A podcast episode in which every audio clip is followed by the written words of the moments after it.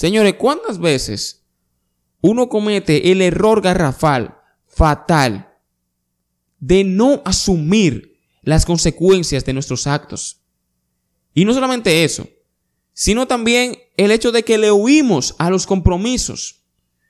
Señores, una de las razones por las cuales las personas, principalmente los jóvenes, no se animan a buscar de Dios es por el temor al compromiso.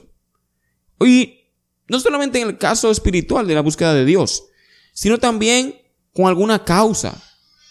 El hecho de, por ejemplo, de participar en algún movimiento pro medio ambiente o de derechos humanos, algo así. Muchas personas dicen, no, yo soy una sola persona, no me voy a involucrar en eso.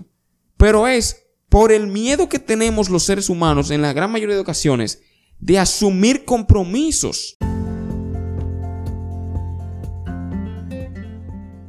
Dios te bendiga. Mi nombre es Ricardo La Cruz y te quiero dar la cordial bienvenida al podcast Mundo Contemporáneo, espacio donde vamos a conversar y a compartir sobre todo tipo de temáticas del mundo actual. ¿Sabes?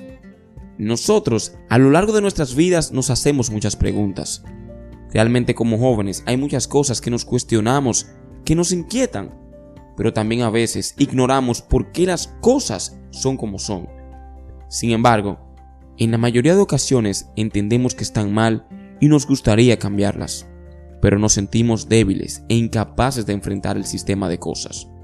Muchas veces decimos, wow, pero soy muy joven, ¿qué puedo hacer al respecto?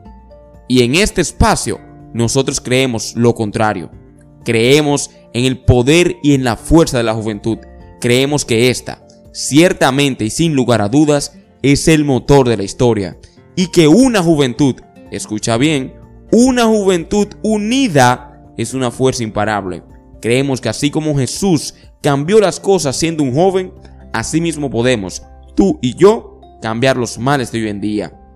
Así que, por favor, acompáñame en este camino para que juntos, en unidad fraternal, como juventud, marquemos la diferencia. Muy buenas tardes mis amigos, ¿cómo están ustedes? ¿Cómo se sienten? Espero que estén muy bien. Que la sangre del Señor Jesucristo sea derramándose sobre ustedes. Que las bendiciones de Dios sean acompañándolos. Y que este viernes y el resto del fin de semana sean momentos de mucha alegría y satisfacción para cada uno de ustedes.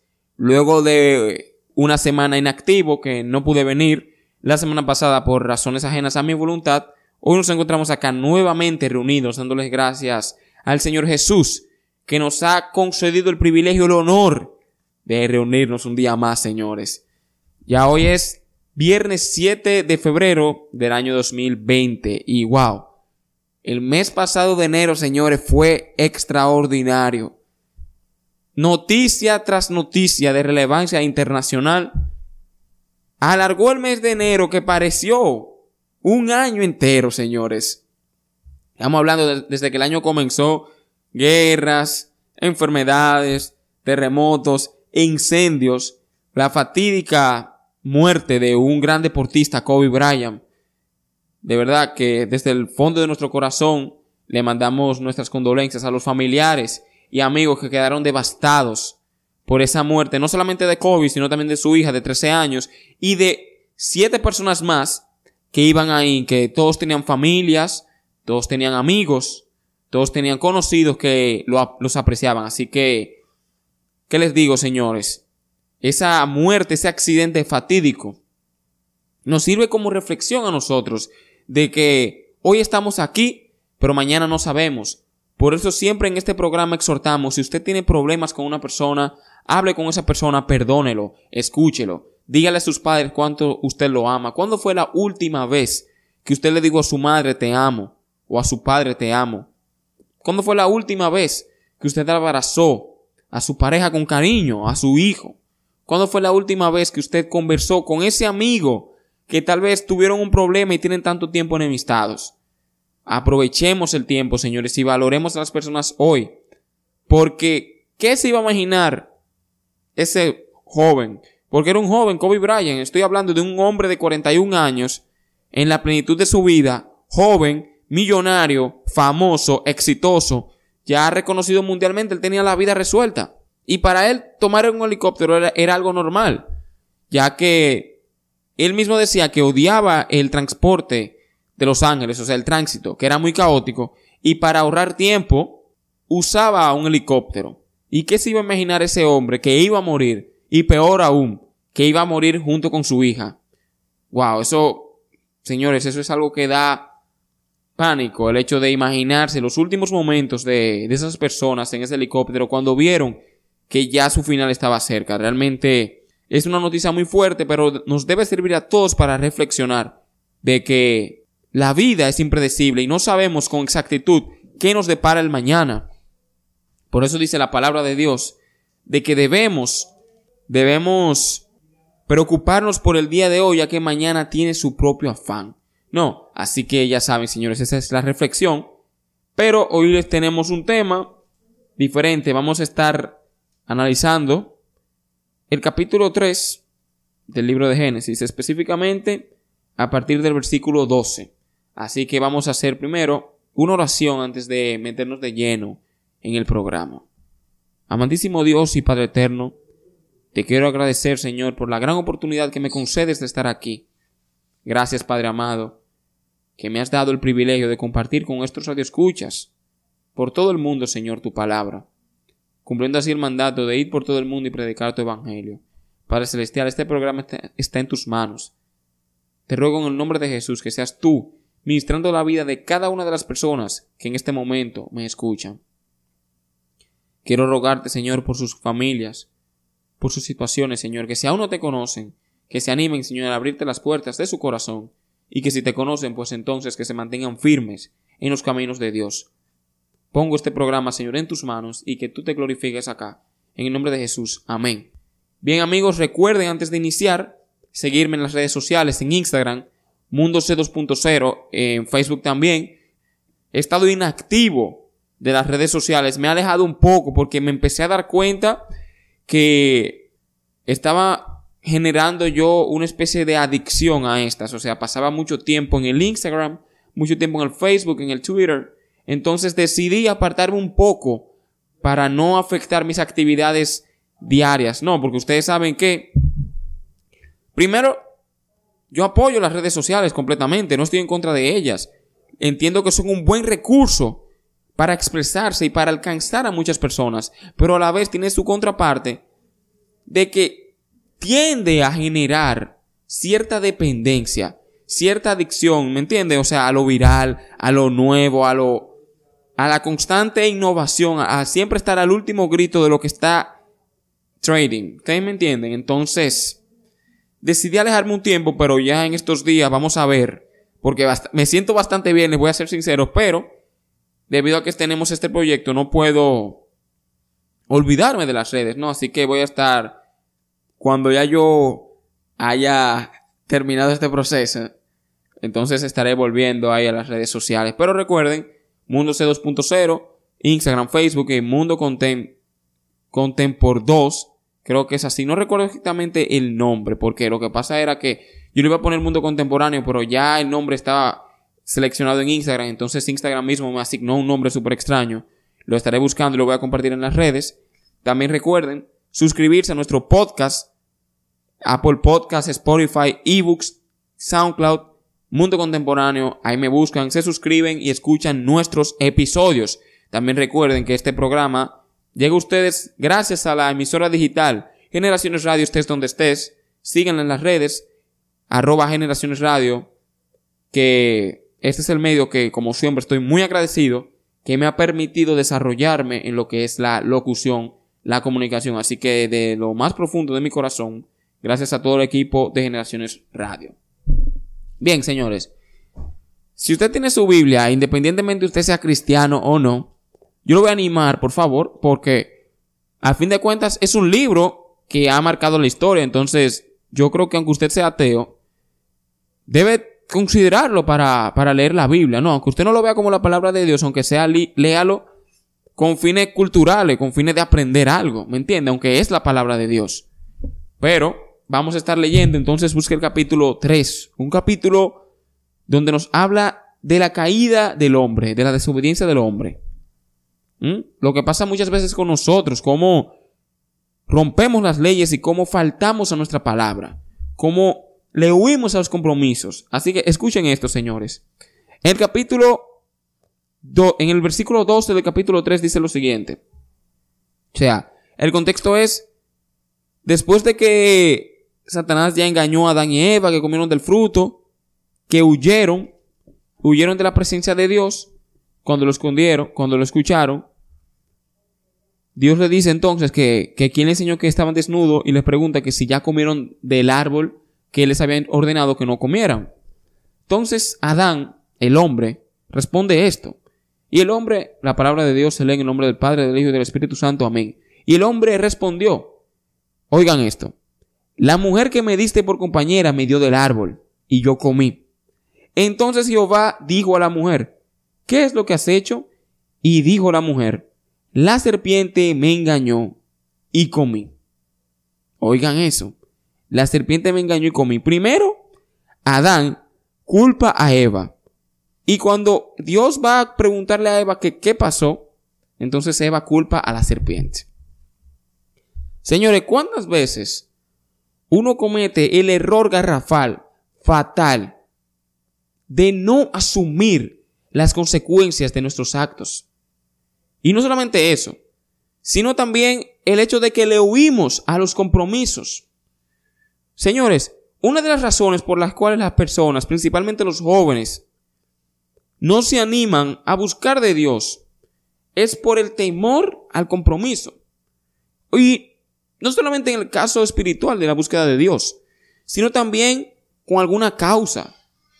El hecho de, por ejemplo, de participar en algún movimiento pro medio ambiente o de derechos humanos, algo así, muchas personas dicen, no, yo soy una sola persona, no me voy a involucrar en eso.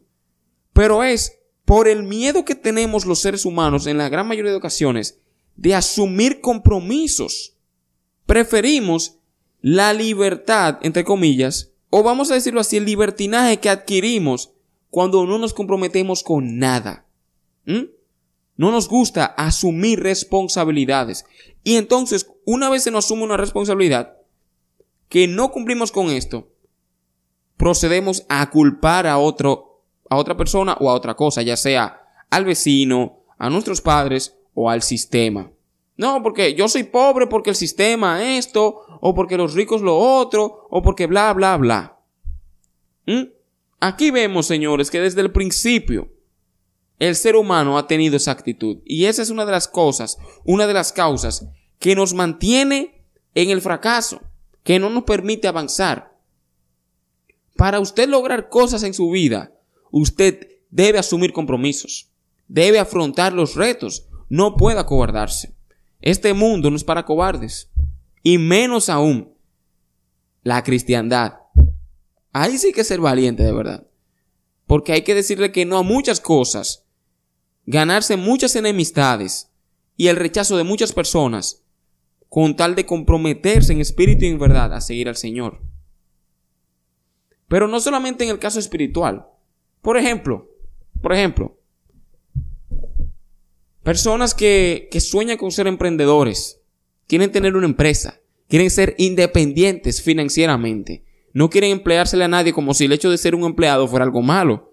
Yo, yo realmente no sé de dónde salió eso, porque si usted es empleado de una empresa, eso es algo digno. No le veo lo, lo malo a eso realmente. Que usted cumple un horario, trabaje y gane un sueldo por su esfuerzo.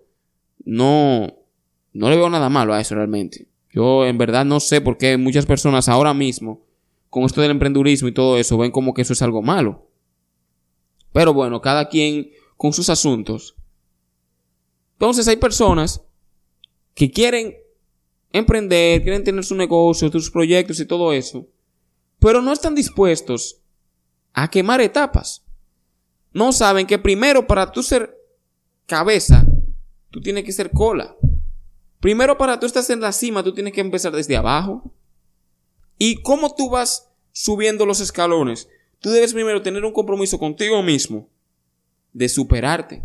Un compromiso contigo mismo de que tú vas a seguir luchando y afrontando las situaciones, pero hay personas que desde que viene el primer problemita, se dan por vencidos. ¿Mm? Que ven que el primer mes no hay, no hay, clientes o que ven que, que la cosa no se le dio como soñaron, de una vez tiran la toalla. Y es precisamente por el miedo que tenemos al compromiso. No nos gusta comprometernos.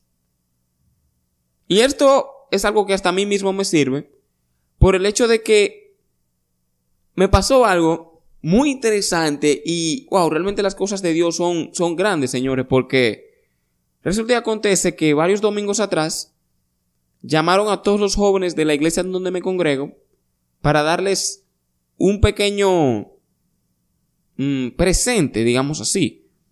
Era unos chocolates, pero había, lo principal no eran los chocolates, era un papel que tenía una palabra.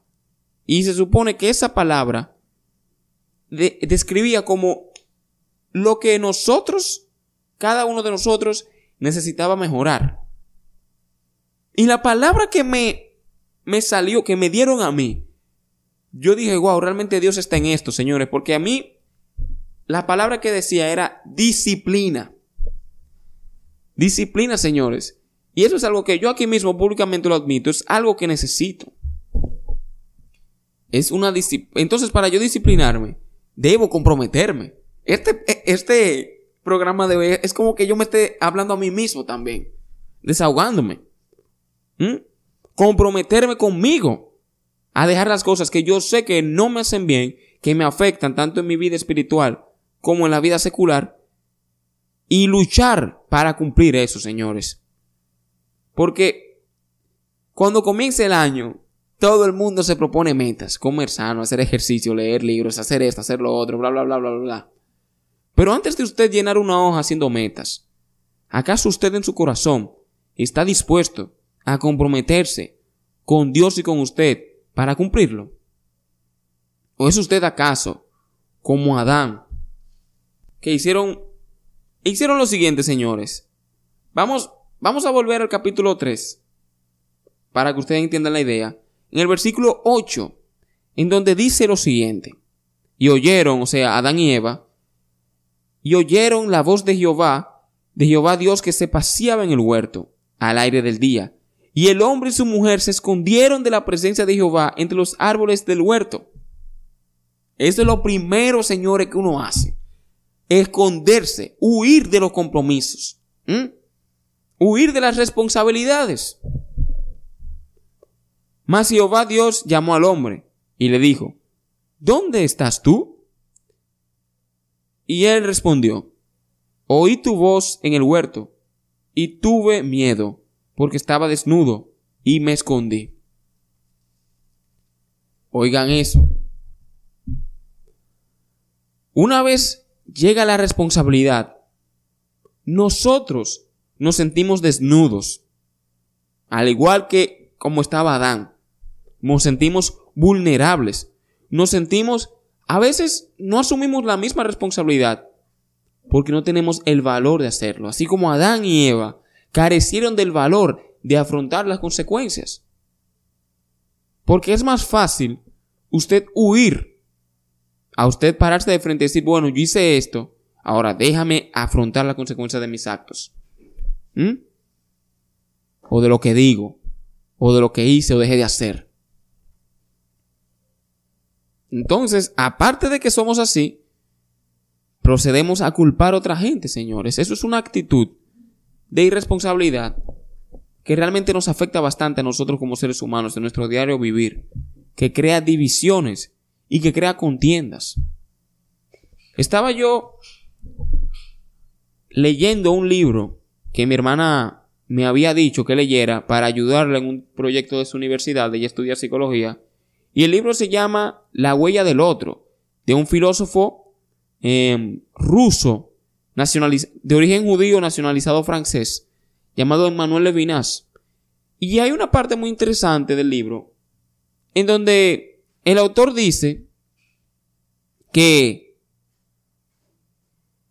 que ser yo o sea, el ser yo es responsabilidad. Oigan eso, el yo es una responsabilidad. Asumirme como persona es una responsabilidad que no solamente me implica a mí, sino que implica a los demás individuos. ¿Mm? Ahora pregúntese, ¿acaso está usted asumiendo esa responsabilidad como usted debe? ¿Está usted asumiendo que la sociedad también lo necesita usted?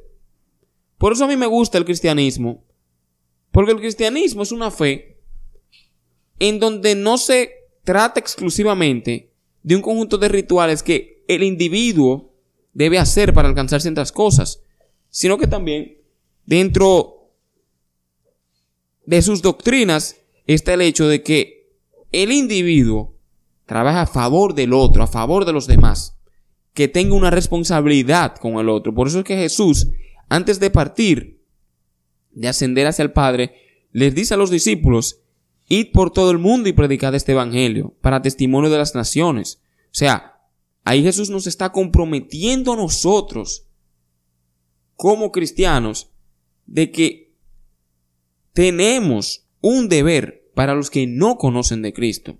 ¿Me entiende? O sea que si usted es cristiano, usted debe estar comprometido con la obra de Dios. Usted debe estar dispuesto a hacer el trabajo y no puede huir de esta responsabilidad. ¿Me entiende? Yo, ahora que me pongo a pensar, Recuerdo que cuando estaba en la escuela, por ejemplo, yo asumí, señores, una idea que fue una de las peores, una de las peores cosas que pude haber asumido en mi vida. Y era el hecho de que yo dije lo siguiente. Yo voy a dedicarme a hacer solamente las tareas de las asignaturas que a mí me gusten. Las que a mí no me gusten, yo ni la miro. Ya ustedes pueden saber que así lo hice. Lo determiné así y lo hice así. Siempre estaba entonces en una polémica con el profesor de matemáticas, con el profesor de artística, de francés, porque no me gustaban esas asignaturas y yo no les hacía caso. Pero ustedes saben lo que yo he aprendido ahora, ya en la universidad, de que en la vida habrán cosas que no nos van a gustar, pero que tendremos que hacer y que hay que comprometerse con esas cosas obligatoriamente. Por ejemplo, dice la palabra de Dios que si tienes un problema, que si tú estás en el altar ofreciéndole sacrificio al Señor, pero que tú te recuerdas que tienes un problema con tu hermano, que dejes ahí tu sacrificio y vayas a donde tu hermano y lo perdones. Ahí no dice, si tu hermano te ofendió a ti, que venir hacia ti. No, ahí no dice eso. Ahí dice, tú tienes que ir a donde tu hermano a perdonarlo. Es un compromiso que entonces Dios te está dando para con el otro. ¿Por qué? Porque dice la palabra de Dios que si no perdonas el pecado que el prójimo ha cometido en tu contra, Él no va a perdonar los pecados que tú cometas. O sea, Jehová no va a perdonar los pecados que tú cometas en contra de Él. ¿Mm? Y qué difícil, señores, es que tú tengas que ir a disculparte con tu hermano cuando fue él el que te ofendió, o te hizo sentir mal, o te traicionó, o te engañó, o murmuró en tu contra. Qué difícil es, señores. Es más fácil hacer como Adán y mandarse a la responsabilidad. Mandarse al compromiso y decir, no, Dios, yo no lo voy a perdonar porque él me ofendió. Eso se va a quedar así. Es más fácil quedarse tú encerrado en tu orgullo. ¿Mm? Quedarse con el remordimiento, con la ofensa. Pero hay un compromiso. Tenemos un compromiso con el otro. Una responsabilidad con el otro. Ya que la sociedad, la humanidad, no es una isla como está pretendiendo ser ahora mismo. Que todo, todo lo que haga el individuo, a nadie le tiene que importar. Pero sí importa. Porque las acciones que usted tome como individuo pueden afectar a un determinado número de personas. Y por el resultado que eso tuvo, esas personas a su vez pueden convertirse en agentes que afecten a más personas y cuando usted lo ve en escala mayor, puede afectar a la sociedad en sentido general. ¿Mm? Imagínese una sociedad como esta, o bueno, no imagínese, miren esta sociedad en donde la falta de perdón, el remordimiento, la envidia, los celos, la venganza, lo que ha provocado. ¿Mm? La violencia, la maldad, los feminicidios, las violaciones, los crímenes, la corrupción. ¿Pero por qué? ¿Por qué pasa eso así? Porque la sociedad contemporánea, una sociedad muy egocéntrica, muy arrogante, una sociedad que entiende que por los avances científicos y tecnológicos, que por el progreso, entre comillas, se ha, de alguna manera, se ha independizado de Dios y que ya entiende que no, no lo necesita cuando es todo lo contrario. Ahora es que hay necesidad de Dios. Ahora es que el hombre realmente necesita de Dios. Porque el progreso económico, el progreso intelectual, científico, técnico, ha materializado al hombre, ha despojado al ser humano de esa esencia espiritual, de, esa parte que el progreso no alcanza. Por ejemplo, uno puede, uno puede ver que en países desarrollados es que hay altas cantidades de suicidios. Y tú dices, wow, ¿cómo es posible? O los casos de famosos que tienen todo. O sea, se cree que tienen todo. Y no viven felices, terminan en las drogas, terminan en el suicidio, en el alcohol, o llevan una vida de, desenfreno y una vida completamente desordenada. ¿Mm? ¿Por qué ha pasado esto? Porque esta sociedad ha perdido el sentido del otro, ha perdido el sentido del compromiso, ha perdido el sentido de la responsabilidad. Y es increíble que aún en las iglesias se vea eso. Es increíble que aún la iglesia que se dice que son los seguidores de Cristo, o sea, sus miembros, proclaman con mucho orgullo la iglesia que se dice que son los seguidores de Cristo, o sea, sus miembros, proclaman con mucho orgullo ser los miembros de Cristo, del cuerpo de Cristo, los miembros del cuerpo de Cristo. Dicen que lo aman, dicen que le sirven con su boca, pero con sus actos manifiestan otra cosa. Porque si realmente yo soy seguidor de Cristo y yo tengo un compromiso con Él, entonces eso automáticamente me da un compromiso con los demás. Porque si usted se fija, lo que Cristo vino a hacer en la tierra no fue para Él. Póngase a pensar, lo que el Señor Jesús vino a hacer en esta tierra no fue para Él porque Él no necesitaba eso. Se dice que desde el principio Él estaba en la gloria de Dios. Y cuando Él estuvo aquí en la tierra, Él no pecó. O sea, Él no necesitaba lo que Él hizo. Él vino a hacer lo que hizo fue para nosotros, que sí lo necesitamos. Ese sacrificio que nos redime del pecado y nos da salvación. ¿Mm? Entonces, Cristo te, tenía, o sea, Él se comprometió con los demás, Él se comprometió con la humanidad. ¿Entiendes? Él tenía el sentido del otro muy claro. Ustedes se fijan, por ejemplo, que Jesucristo nunca hizo un milagro para sí mismo. En la Biblia no está registrado eso. Oh, Jesucristo tenía gripe y él mismo se sanó. No dice eso. Uno dice Jesucristo tenía hambre y se multiplicó unos panes que tenía. No dice eso en la Biblia. Siempre los milagros que él hacía, las sanidades, eran para los otros. Porque él tenía un compromiso con los demás. ¿Mm? Él no huyó la responsabilidad del Padre. Inclusive, en los últimos momentos de Jesucristo, antes de ser crucificado, cuando él está, si no me equivoco, en el monte de los, en el monte de los olivos, que él va llorando, que lloró sangre, dice la palabra, clama al Padre y dice, Señor, si es posible, pasa de mí esta copa, pero que no se haga según mi voluntad, sino la tuya. ¿Mm? Que no se haga según mi voluntad, sino la tuya. ¿Por qué? Porque él tenía un compromiso con los otros y lo asumió hasta el fin, hasta la muerte. Pagó por algo que él no había hecho. Y qué duro es eso, señores. Que usted tenga que pagar por algo que otra gente hizo. Eso es duro. Tú sabiendo que tú eres inocente y que tú no has cometido una falta. Eso es duro, señores. Pero Cristo tenía ese compromiso con los demás y lo asumió valientemente. no huyó como Adán. ¿Mm? No se le embaló la responsabilidad en el compromiso. Porque él pudo haberle dicho a Dios, pero, pero Dios, ¿y para qué yo voy a morir por esa gente? Porque tú sabes bien que ellos te van a seguir fallando como seguimos fallando. Sin embargo, él dijo, heme aquí, envíame a mí. ¿Mm? Y asumió esa carga y vino. Entonces, así como Cristo tuvo ese compromiso, usted, y esta este mensaje no es solamente para cristianos, es para todo tipo de personas. Usted sea ateo, agnóstico o cualquier otra cosa que usted entienda, tenemos como sociedad, como individuos, un compromiso con los demás. Yo entiendo si nos comprometiéramos más con los otros, el mundo fuera muy diferente. ¿Mm? Tal vez no hubiera pobreza. Tal vez no hubiera tantas desgracias. Tal vez compartiéramos más.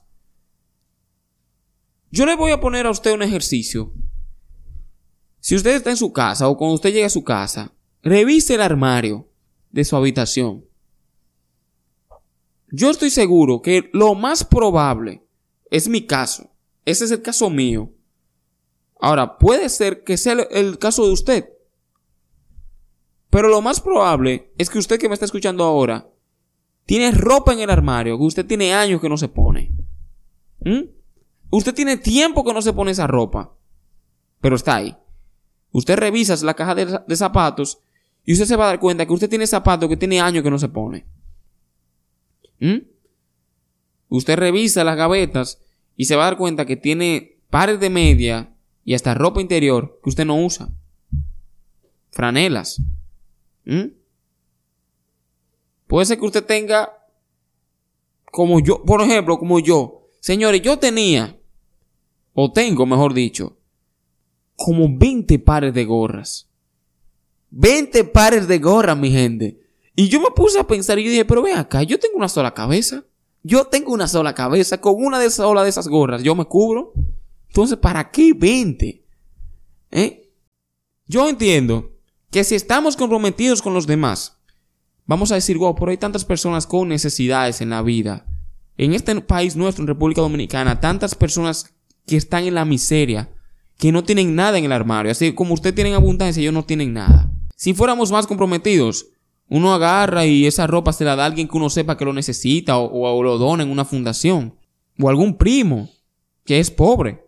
O un, no sé, quien sea. Si tuviéramos compromiso con los demás. Y estoy hablando incluyéndome a mí mismo, no me estoy excluyendo. ¿Me entienden? Eso es para mí también. Pero si fuéramos más comprometidos, por ejemplo, tantas cosas, uno no acumulara tantas cosas. ¿Para qué tener, señores, 20 pares de tenis? 20 pares de tenis. Y hay gente que tiene hasta más. Un armario repleto de polo shirt, camisas, franelas, bufandas, abrigos, de todo, que no, que no usamos. Nos compramos una ropa por una ocasión y la dejamos ahí guardada. Y no nos la volvemos a poner nunca más. Y hay personas que no tienen nada que ponerse arriba. Entonces el compromiso implica eso, darse a los otros implica sacrificio, implica dedicación, esa responsabilidad que tenemos con los demás. Implica el hecho de que por un momento dejemos de pensar en nosotros mismos, es nosotros mismos, dejemos esa, esa, como dijo Emmanuel Levinas en su obra La huella del otro, esa tautología de la mismidad, esa repetición egoísta y constante del yo, del yo, del yo. Y tal vez pensáramos más en el otro. Señores, muchos de ustedes que me escuchan, incluyendo a este servidor que habla, cumplen a la perfección la siguiente frase. Harto y con más guardado. Para los que no son dominicanos, si una gente dice después de comer hambre y con más guardado, es, o sea, harto y con más guardado, eso significa, sea, ya comí, estoy lleno, pero tengo más en la nevera por si acaso. O sea, tengo comida de sobra. Señores, si uno come desayuno, merienda, la comida, otra merienda, una cena, otra merienda de noche, se levanta en la madrugada y de nuevo. Señores, uno come muchísimas veces. Y hay gente, hay personas que solamente pueden comer a veces o una vez al día o quitarse el pan de la boca para dárselo a un hijo que está hambriento. Entonces, Si fuéramos comprometidos con los demás, uno dice, wow, Dios mío, pero yo como tanto, déjame donar, aunque sea una libra de arroz a una persona, o aceite, o esto, ¿eh? o comprar comida y llevarlo a una fundación. Son cosas que podemos hacer en nuestro compromiso con los demás. Principalmente este mensaje es para los cristianos, este, este pedazo específico. Si usted no está comprometido con los demás, entonces usted no es cristiano, hermano. Porque el cristiano tiene que estar comprometido con el otro. Es cierto que las obras nos salvan, claro está. Pero ¿qué dice la palabra? Que en el día del juicio habrá muchos que le dirán, Señor, ¿cuándo nosotros te alimentamos? ¿Cuándo nosotros te dimos de beber? ¿Cuándo te dimos vestido? Y el Señor les dirá, cuando vosotros alimentasteis al, hambriento, me alimentasteis a mí. Cuando vosotros visitasteis a los encarcelados, me visitasteis a mí. Cuando vosotros vestiste al que estaba desnudo, me vestisteis a mí. ¿Mm? O sea, Cristo está en esos lugares, Señor. En donde hay necesidad, ahí está Cristo. Y Él está esperando que usted como cristiano vaya a esos lugares donde hay necesidad, tanto espiritual como material. Que usted vaya a esos lugares y contribuya con el prójimo. Porque si usted, hoy en día, si el Señor le ha permitido que usted tenga un buen trabajo, que usted gane dinero, que usted coma diario, que tenga ropa, claro, es para su bienestar personal, pero también es para que usted lo comparta. Porque Fíjense, dice la palabra de Dios, más grande es el que da que el que recibe. Y tenemos el ejemplo mayor. Cristo es el más grande que hay porque lo dio todo sin esperar nada a cambio. Aunque usted y yo quisiéramos, no podemos darle nada a cambio. Porque ¿qué le vamos a dar a cambio de, lo que Él hizo? O sea, ¿qué? ¿Qué hay que se pueda comparar con eso? Entonces pregúntese ahora, ¿acaso usted está comprometido con su comunidad, con su escuela, con su universidad, con el sector donde usted vive, con su país, con el mundo. ¿Tiene usted ese compromiso? ¿Está usted dispuesto a darse al otro?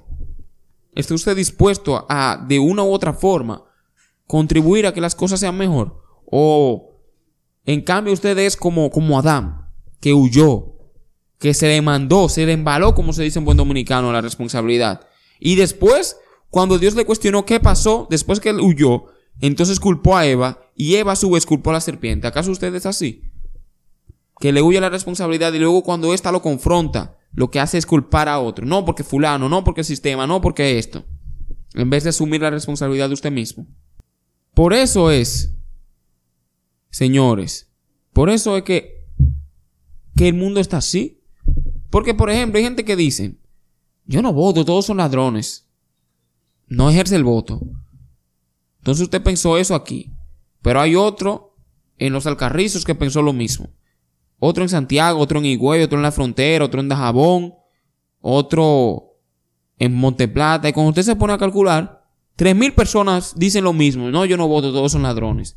Y esas 3.000 personas, esas 3.000 personas que pensaron que no, que no van a votar porque no se quieren comprometer con la nación, no les importa, hubieran sido la diferencia entre un gobernante que gobierne para el pueblo dominicano o uno que gobierne para sus bolsillos y el bolsillo de sus funcionarios. ¿Mm? Esas 3.000 gente que no se comprometieron hubieran sido la diferencia. O algo más sencillo. Usted tira la basura. Ah, no, eso lo recoge el camión. Entonces piensa el otro que va pasando en un motor, el otro que pasa en la guagua, el otro que va en una bicicleta, el que va en un vehículo, el que va a pie. Piensa lo mismo y la tiran ahí. Y cuando usted se pone a pensar, cuando usted se pone, cuando usted viene a abrir los ojos, ya están todas las tuberías tapadas por el basurero que hay, como es aquí efectivamente, y da pena y vergüenza. Pero es la realidad en República Dominicana. Es lo que se ve. Por personas que no están comprometidas. Por personas que no asumen al otro. Que no les importa. Que entienden que sus acciones solamente les incumben a ellos y solamente a ellos lo van a afectar. Cuando no están conscientes de que realmente la sociedad es un engranaje y cada individuo, cada miembro, es una pieza de ese engranaje social llamado sociedad, llamado humanidad. ¿Me entiende? Todo lo que usted haga tiene repercusiones positivas o negativas en la vida de cada persona. Bien amigos, espero que, que este mensaje que pude compartir con ustedes el día de hoy haya sido de edificación entiendo que también yo mismo debo aplicarlo. No le voy a mentir, no es que yo lo hago todo, pero es una reflexión y nada, para que cada uno de nosotros meditemos en esto, meditemos en la palabra de Dios, veamos que la Biblia tiene muchísimas enseñanzas que nos pueden servir en nuestro día a día. Es una guía, es un manual de cómo debemos vivir, de cómo debemos regir nuestra existencia. Es lo que el Señor nos legó para que podamos tener una vida mejor, una vida más recta, más correcta, cumpliendo sus mandamientos. Así que para mí fue un grandísimo honor el haber estado con ustedes. Mi nombre es Ricardo La Cruz. Eh, recuerden que pueden escuchar también este episodio a través de Apple Podcasts, Spotify, eBooks, SoundCloud. Búsquenme como Mundo Contemporáneo. Recuerden también seguirme en las redes sociales. Instagram, Facebook y Twitter como Mundo Contemporáneo. Ahí hago publicaciones de libros, de películas, de todo eso. Ahí puedo también interactuar con ustedes. Y nada, señores, que el Señor me los bendiga grandemente y nos veremos el próximo viernes, Dios mediante, en una próxima edición de este su programa Mundo Contemporáneo. Que Dios los bendiga.